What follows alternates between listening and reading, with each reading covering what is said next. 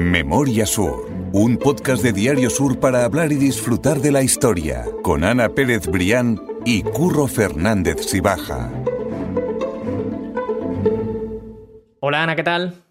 Hola Curro, buenos días. ¿Cómo han sido los reyes? ¿Se han portado bien este año o no? Sí, se han portado muy bien, se han portado muy bien. He sido una niña muy buena, en bueno, una niña, mi cana. He sido muy buena en el 2021, lo voy a dejar así, no me voy a poner etiqueta y se han portado muy bien. Espero que se porten todavía mejor en el 2022, ¿eh? Totalmente. Que ahora, además, fuera de micrófono, estábamos hablando de algunos proyectos pendientes y espero que salgan en el 2022 relacionados con la historia. Pues me encantaría, me encantaría. Ya sabes que yo te animo a hacerlo y, lo que necesites, ya sabes que me tienes por aquí. Solo necesito que los reyes me traigan un poquito más de tiempo. eso, eso, lo vamos a necesitar todos. De que siempre lo pido, pero nunca me lo traen. Bueno, pero hay, hay que seguir portándose bien para, conseguirlo. La cuestión es que como eh, estamos aprovechando que estamos prácticamente en el fin de semana de los Reyes Magos, hemos pensado en que, ¿por qué no?, hablar de juego o hablar de un juego en concreto. Y es que yo no sabía, Ana, que antes de las cartas de Fournier había existido otra baraja antes, que era prácticamente tan conocida y que además se hacía en Málaga, se fabricaba en Málaga, que me ha dejado eso sorprendidísimo. Así es, bueno, eh, probablemente muchas casas eh, que, están celebrando los Reyes Magos hayan traído a sus majestades barajas de cartas. Y como tú decías, quizás las más famosas son las de Heraclo Fournier, que son de origen vasco, pues se editaron las primeras barajas a finales del siglo XIX, eh, a finales, en el último tercio del siglo XIX, pero lo que probablemente mucha gente no sabrá, como tú muy bien has apuntado, es que un siglo antes, en Málaga, ya, sea, ya se imprimían unas fabulosas eh, barajas de cartas porque le dieron fama mundial a la villa de Macharavialla en concreto, imagínate, curro. Macharavialla y también Arroyo de la Miel. Eh, ahora contaremos de dónde viene esa, esa relación tan curiosa. Sí, porque vamos a movernos por varios puntos de la ciudad para hablar de un personaje que es Félix Olesio, y esta es la historia del rey de la baraja, esta es la historia de Félix Olesio.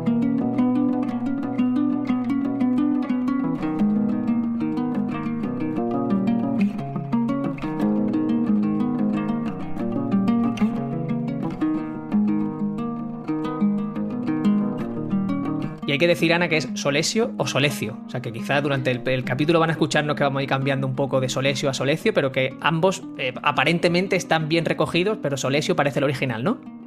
Eh, efectivamente, yo investigando la historia del señor Solesio, que, del que vamos a hablar hoy, que además ha sido uno de los artículos más recientes de, que he publicado en, las páginas de, de, Sur, pues se recoge efectivamente en las crónicas más históricas el apellido Solesio, pero sin embargo bueno, pues esta historia a mí me surgió la, curiosidad precisamente por el palacio que lleva su nombre, por el Palacio Solecio, que hoy en día es un hotel precioso de cuatro estrellas que está en plena calle Granada, enfrente de la, eh, de la iglesia de Santiago, y, se llama, el, nombre que se ha dado al hotel es el Palacio de Solecio, con C. En cualquier caso, yo me he encargado de comprobar que ambas acepciones están recogidas, por lo cual entiendo que ambas son igualmente correctas.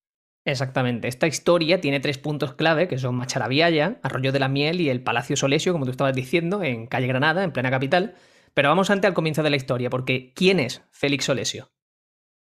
Pues mira, Félix Solesio es un comerciante, un industrial que de origen italiano, nació en Finale, Ligure, en el año 1739 y murió en Málaga en 1806. Bueno, y es una de las grandes personalidades que vienen aquí a la ciudad, pues a ese, e, ese mm, mitad del siglo XVIII, la Málaga de la Ilustración, esplendorosa, que quizás nos centramos mucho en el siglo XIX, pero también hay que hablar de qué es lo que ocurre en Málaga esa mitad del siglo XVIII, eh, donde también se construye por cierto, que le da un impulso definitivo a Málaga y que ya la convierte en una ciudad moderna, eh, como en la construcción de la Alameda Principal, a la que le hemos dedicado aquí un, capítulo en el podcast. El hecho es que Félix Olesio nace en un lugar, en un territorio italiano, pues con muchísima tradición de naipes. Allí había establecida alrededor de 20 fábricas, porque casualmente también ese era el lugar pues donde los soldados de los tercios españoles que iban a Flandes, pues aguardaban a la siguiente campaña militar y bueno, y pues la mejor manera de entretenerse precisamente era con los naipes de, esas fábricas, ¿no?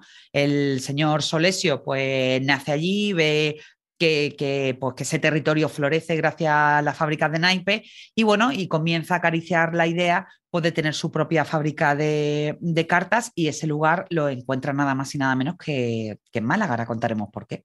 Exactamente, y dentro de Málaga además es Macharabiaya, que por supuesto no estamos hablando de la Macharabiaya que conocemos hoy, sino de la de hace, como tú dices, eh, dos siglos y medio prácticamente, y que tenía que ser una zona completamente distinta. Y hay un porqué, se elige Macharabiaya. Pues imagínate, Curro, un lugar absolutamente perdido en el, en el mundo a mediados del siglo XVIII. Eh, Félix Solesio emigra a España, primero recala en Madrid y ahí conoce al segundo protagonista de esta historia, que es el que lo dirige, el que dirige sus ojos a Macharavillaya. Estoy hablando en concreto de José Galvez, que es uno de los hijos ilustres del pueblo, y tío, para no confundirlo, del gran, Bernardo de, de Galvez.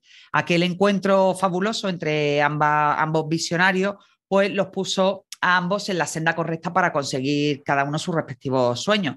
Por una parte, a Félix Olesio le permitía pues tener su, soñada fábrica de naipes y a José Galvez pues le permite poner en el mapa a Macharavillaya. El hecho es que ambos cruzan sus caminos y eh, logran convencer nada más y nada menos que a Carlos III en el año 1776 para que eh, emita una real eh, cédula por la cual pues, se permite a, Solesio y a Galvez a poner esa fábrica de naipes en, en Eso también es posible porque en ese mismo año, en el año 1776, pues de Galvez es nombrado ministro universal de, de las Indias que era uno de los puestos con mayor relevancia de aquella época, pues porque eso implicaba que él era el responsable de todos y cada uno de los ámbitos administrativos de, los dominios españoles. En aquel, con aquel nombramiento también se le da el título del Marqués de la Sonora, que quizá a mucha gente le suene porque el, Palacio de Solesio se, conoce también como el Palacio del Marqués de la Sonora. Y bueno, el hecho es que ambos, eh, gracias a, ese privilegio real, pues ponen en marcha la fábrica de naipes en la ilustre villa de Macharabiaya. Exactamente, o sea, básicamente entre una amistad entre Félix Olesio y José Galvez, que fue como decimos, acabó siendo ministro universal de Indias, surge ese proyecto de una fábrica de cartas y que yo creo que el titular es ese, que Macharabiaya es el epicentro de la fabricación de cartas que iban al Nuevo Mundo, que iban a América, que es que me parece como algo surrealista totalmente. Es, es fascinante, totalmente, totalmente, así fue, así fue y es una historia además que es muy desconocida. Eh, probablemente, bueno, yo, yo tengo que admitir que no la conocía, sí que sabía que el Palacio de Solesio era por un industrial y un comerciante italiano, pero realmente no sabía la historia de las barajas de cartas y me encantó descubrirla. Y vi además muchos otros eh, detalles de los que ahora vamos a hablar, como por ejemplo esa real cédula que firmó Carlos III y que se conserva, donde si no, eh, como en el archivo de Narciso Díaz de Escobar. Exactamente, una real cédula, que voy a citar textualmente lo que dice, y es que dice, por cuanto, eh, por don Félix Olesio, se me ha representado que deseoso de acreditar su celo por mi real servicio y emplear su notoria pericia en la fábrica de naipes de todas clases, y noticioso de la copiosa introducción que de este género hacen los extranjeros en mis dominios de América, por falta de previsión suficiente de él en las fábricas de España de que se sigue un gravísimo perjuicio al Estado y desfalco considerable a mi real hacienda, se ha determinado a proponerme el establecimiento de su cuenta de una fábrica de naipes de segura calidad en la villa de Macharabiaya. Esto traducido viene a ser que pues había algún tipo de contrabando de cartas en. Claro, esto traducido es: os doy permiso para que por fin terminéis con el contrabando de cartas que me hace mucho daño porque no me deja recaudar impuestos. O sea, todo esos, esa floritura del primer párrafo de la Real Cédula de Carlos III, que mm, al leerlo casi casi te falta el aire. Totalmente. Al final, bueno, pues lo que el rey permite es que eh, hacer oficial ¿no? ese, ese comercio con, con, las Indias en concreto, no con, el, eh, no con el territorio español, que ya tenía su propio comercio de, de, cartas. Y entonces, bueno, pues él en ese escrito de 8 o 9 folios pues pone esas condiciones, ese decálogo que tienen que cumplir tanto de Galvez como Solesio, pues para eh, para adaptarse a las condiciones de esa fábrica de naipes en Macharabiaya. Pero si quieres yo te cojo el relevo, Curro, porque entre esas nueve condiciones que pone el rey para poner en marcha el proyecto hay algunas muy curiosas, eh, como que la fábrica estaría solo sujeta a mi ministro, en concreto a José de Galvez, eh, que seis meses después de la firma de la célula, de la cédula, perdón, ya estarían listos los operarios y los utensilios con los que fabricar las cartas y que cuatro meses más tarde se tendrían que haber fabricado 20.000 mazos de a 12 barajas. Sigue el texto de Carlos III, que deja en manos de Galvez y Solesio la contratación de oficiales y operarios, pero añade que siempre prefiriendo para operarios a los vecinos de la feligresía de la villa de Macharabiaya y habiendo de instruir perfectamente en cada un año tres aprendices y ha de ser uno de la misma villa. Es decir, que pone la condición de que ya que se va a poner esa fábrica en Macharavilla, que al menos también sirva de modo de vida para sus habitantes. Sigue además, dice, los naipes habían de servir solamente para los dominios de América, ya hemos hecho referencia a eso, sin que se puedan introducir otros. Y para evitar el uso de ellos en España, destinará el Ministerio de Indias un interventor en la fábrica y se pondrá una señal oculta que ha de variarse cada año. Esa especie de marca de agua, pues que eh, determinaba que las cartas eran, eran originales, eran oficiales y que realmente habían estado hechas en la villa de Macharabiaya. El texto termina eh, insistiendo en que el plazo del contrato que se firmaba en ese momento era de 10 años y no se, no se podrá, dice, cortar, rescindir ni suspender. Hay una cosa que me llama la atención. Dime, dime, Ana, perdóname. No, que decir que ellos tenían ese plazo de una década eh, donde se metían, se embarcaban en una aventura que, que bueno, que finalmente no sale tan bien mm, y, que ellos no, eh, esos 10 años sí que, sí que pasan, pero después por, por, una serie de cuestiones que ahora contaremos, pues no, no va mucho más allá de, de los 15 años, pero sí que también era un proyecto en el que se embarcaban un poco a ciegas los dos protagonistas de esta historia, ¿no? Totalmente. ¿Qué te llama la atención? Claro, a mí lo que me llama la atención es que eh, hemos visto en muchos momentos de, la historia, eh, de la historia sobre todo más pasada, como cuando se inicia un proyecto por parte de, la realeza o de quien gobierne en esa época eh, en España, eh, se impulsa también el trabajo de los trabajadores de la zona. Es decir, aquí se impone que la, mayoría de los trabajadores tienen que ser de la zona Macharabiaya. Y no sé si eso es mejor o peor que lo que tenemos a día de hoy, pero me llama la atención que cuando había un proyecto en una zona concreta, se intentaba que ese proyecto fuera lo más beneficioso posible para los vecinos de la zona también. Me parece algo relevante e interesante para la época.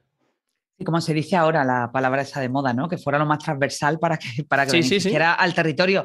Sí que es verdad, Curro, al final, bueno, pues se, se, consideraba pues, que esos proyectos realmente iban a servir de revulsivo a territorios concretos. Eh, tú ten en cuenta que también estamos hablando de, mediados del siglo XVIII, de un pueblo eh, absolutamente perdido e incomunicado como Macharabiaya. Y bueno, y, y, con aquel proyecto se mataban dos pájaros de un tiro, ¿no? Porque por un lado, eh, Carlos III tenía organizado su comercio con la India y por otra parte, pues también pues hacía caso ¿no? al lugar de nacimiento de uno de sus ministros predilectos, de José Gálvez, y servía para revitalizar la zona. Ellos hacen caso efectivamente a esa eh, real cédula, porque además eso hacía las veces de contrato, es decir, tenían que cumplirlo, pero para ponerlo en marcha, pues Félix Olesio pues, se trae a, a, los grandes, eh, a los grandes ilustradores y a, los grandes trabajadores de la fábrica para que al menos pues, pongan en marcha ese, esa, esa, factoría de Macharabiaya y que vayan enseñando eh, posteriormente pues, a los técnicos, a los aprendices y a los oficiales, porque posteriormente pues, le darían ese esplendor a la fábrica de naipes en, en aquel pueblo perdido de la Málaga de entonces. Totalmente interesante. Y la cuestión es esa, que Soliso construye Macharavilla ya eh, gracias a adelanto de 500.000 reales, eh, construye esa fábrica, y tenemos algunos datos de cómo era ese edificio, ¿verdad? Pues sí, curro, porque el espacio contaba con dos almacenes, un patio, dos despachos, un portal y 11 cuartos de impresión. Y como te decía, pues trajo de Italia los mejores impresores y se calcula pues que los momentos más esplendorosos de la fábrica llegó a tener a más de 200 trabajadores, que no es poca cosa, ¿eh? No, no, no es poca cosa ni mucho menos. El objetivo era entonces imprimir 2 millones de barajas anualmente, que es una cifra también que me parece enorme. Y, pero pronto comenzaron los problemas, ¿no? Como tú estabas diciendo, empezó a darse cuenta de que estaba en una zona complicada de Málaga y que también eso suponía un gasto, obviamente.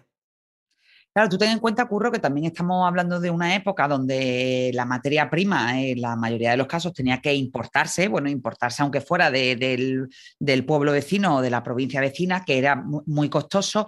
Y en el caso concreto de esta fábrica de naipes, bueno, pues se encontraron rápidamente con el problema de la falta de papel. Entonces, bueno, pues Félix Solesio eh, le, costaba muchísimo dinero trasladar ese papel a Macharabiaya y entonces él pone los ojos en, el tercer escenario de esta historia, que es Arroyo de la Miel, en concreto eh, Benalmádena, en un cortijo que, que, era llamado así, el cortijo llamado Arroyo de la Miel, y allí instala varios batanes, que son máquinas específicas para tupir tejido, que solucionan solo en parte el problema del, papel. Y que en paralelo, también hablábamos del caso de Macharabiaya, bueno, pues también en paralelo en, Arroyo de la Miel se da esplendor al entorno. De hecho, en Arroyo de la Miel consideran a Félix Solesio como el padre de ese, de ese núcleo urbano, ¿no? Y hay incluso una, escultura de Félix Solesio en Arroyo de la Miel. Sí, sí, es considerado prácticamente el fundador de, esa zona y me parece también ya muy llamativo porque no, no, lo sabía, no, tenía, no sabía que su, figura había llegado hasta, hasta ese punto. La cuestión es que en 1789, unos años más tarde, se construye su palacio, que es ese palacio de, de Solecia del que hemos estado hablando, que hoy es un hotel, y que está, para que la gente se haga una idea, como tú has dicho antes, frente a la iglesia de Santiago, en esa calle que se mete hacia adentro, pues esa esquina eh, con calle Granada es precisamente ese, ese palacio, que la verdad es que merece la pena verlo. Sí, en concreto está en el 61, el número 61 de calle Granada. Y bueno, pues el fabuloso palacio fue el, espejo de ese esplendor que consiguió Félix Olesio en poco tiempo. Eh, dicen las crónicas históricas que también él hizo algunas peticiones pues, para poder construir ese palacio y que no solo fuera residencia, sino que fuera el almacén ¿no? Pues de todas esas miles de mazos de cartas pues que iba imprimiendo en Macharabiaya y que después posteriormente pues se almacenaban en, los, en, ese palacio pues para emprender el viaje por mar hasta las Indias, ¿no? Que era su, su destino. Entonces él le pide a las autoridades municipales pues que le permitan derribar una serie de casuchas que había en el entorno pues para ensanchar la curva de entrada a su palacio y que por ahí pudieran dar la vuelta a los carruajes para, para cargar eh, el material de las cartas y poder llevarlo a puerto.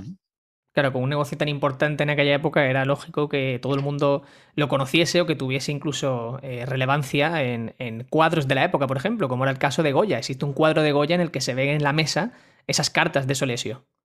Es muy curioso, Curro. El cuadro se llama en concreto La familia del infante Don Luis. Y bueno, y si la gente lo busca por, por Google, hay, hay, muchísimas imágenes y la amplía un poquito, bueno, pues ve que en el centro de la mesa que preside el cuadro hay una baraja de cartas y efectivamente se puede adivinar alguno de los, de los iconos, de, la, de las formas y de las figuras de, de esa baraja de Solesio. O sea, tú imagínate que la fama de, del comerciante italiano llegó hasta la, hasta la corte y hasta los cuadros del mismísimo Goya. Totalmente, no, no eso es, muy curioso. Estamos ya en la última década del siglo XVIII, en la década de 1790, y las cosas ya no iban bien por aquel entonces, porque había una gran diferencia entre la producción realmente, entre la demanda que había allí en, en las Indias y no se, puso, no se pudo hacer frente tampoco a ese contrabando de naipes del que hablábamos antes. Pero bueno, hay muchos motivos que explican realmente por qué no fue bien ese negocio y que apenas duró, como tú decías antes, unos 15 años. Efectivamente, Curro, hay muchas teorías sobre cuáles fueron las causas del fracaso de la fábrica, hay muchas como las malas, comunicaciones, la falta de materias primas porque el papel seguía siendo un problema enorme y además era muy caro, eh, la falta de planificación, o sea, algo tan, tan esencial como saber qué número de barajas tengo que hacer en función de la, demanda que hay al otro lado del charco, bueno, pues no se hizo bien, se imprimían más barajas de la cuenta, las barajas se, eh, se humedecían y se echaban a, perder en los almacenes. Y bueno, un poco cuando Félix Olesio quiso echar marcha atrás y reducir la, capacidad de, de, impresión de la fábrica, pues ya era demasiado tarde, ya como, como tú dices, las cuentas ya no, no salían y, eso unido al golpe de gracia con el resto de, con el contrabando, que al final no, habían, no, pudieron, no pudieron luchar contra él, mm. porque no solo había contrabando de países terceros, sino que es que había e, el propio contrabando de los países de, de las Indias que, que, hacían sus propias cartas y que las vendían de, de Strangin, ¿no?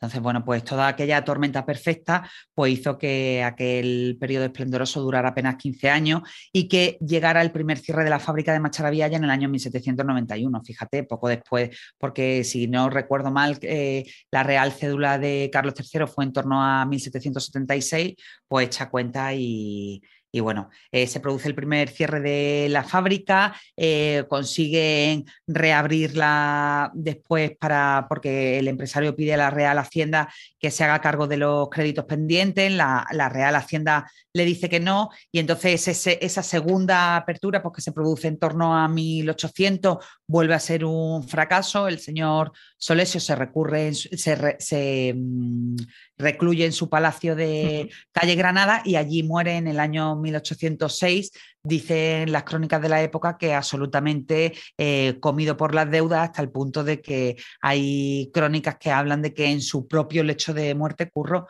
bueno, pues había acreedores esperando que se muriera para, para poder eh, liquidar todos sus bienes y, poder cobrar sus deudas. ¿no?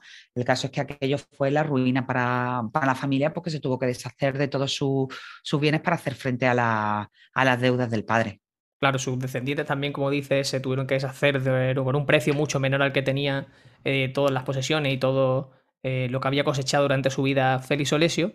Y al final tenemos a día de hoy ese palacio, que también tiene una curiosidad, Ana, que tenemos que contar, porque hay gente, como tú dices, que lo conoce como Palacio de Solecio, otro como Marqués de, Palacio de Marqués de Sonora, y el Marqués de Sonora era realmente José de Galvez, pero ¿qué pasó entonces ahí? Claro, e incluso, incluso mucha gente se sigue refiriendo a ese lugar como el Palacio de los Galvez. Eh, vamos a ver, ahí hay una, bueno, pues una, eh, el fruto de la confusión de los años y que realmente, pues en el, en el palacio de, de Solesio llegó a, lucir durante muchísimos años el escudo de, los Galvez. ¿Qué ocurre? Bueno, pues que eh, hay gente que dice pues, que José Galvez, cuando venía a Málaga, se, instalaba en el palacio de su amigo Félix Solesio, pero ahí hay una, un baile de fechas porque José Galvez muere precisamente dos años antes de que eh, Félix Olesio se construya su palacio. ¿Por qué la presencia de ese escudo de los Galvez en el palacio de Solesio que ha dado eh, motivo a esa confusión? Bueno, pues porque los marqueses de Larios que llegaron a comprar el inmueble en, su época para restaurarlo, bueno, pues mandaron instalar allí el, escudo de los Galvez, de la familia de los Galvez, creyendo que realmente esa relación en el, espacio se había producido, que habían, eh, coincidido eh, las épocas, pero el historiador pues, Víctor Heredia, del que también hemos hablado aquí muchísimas veces y que hace unas investigaciones fabulosas, pues logró demostrar que, efectivamente porque José Galvez había muerto dos años antes de que se abriera el palacio.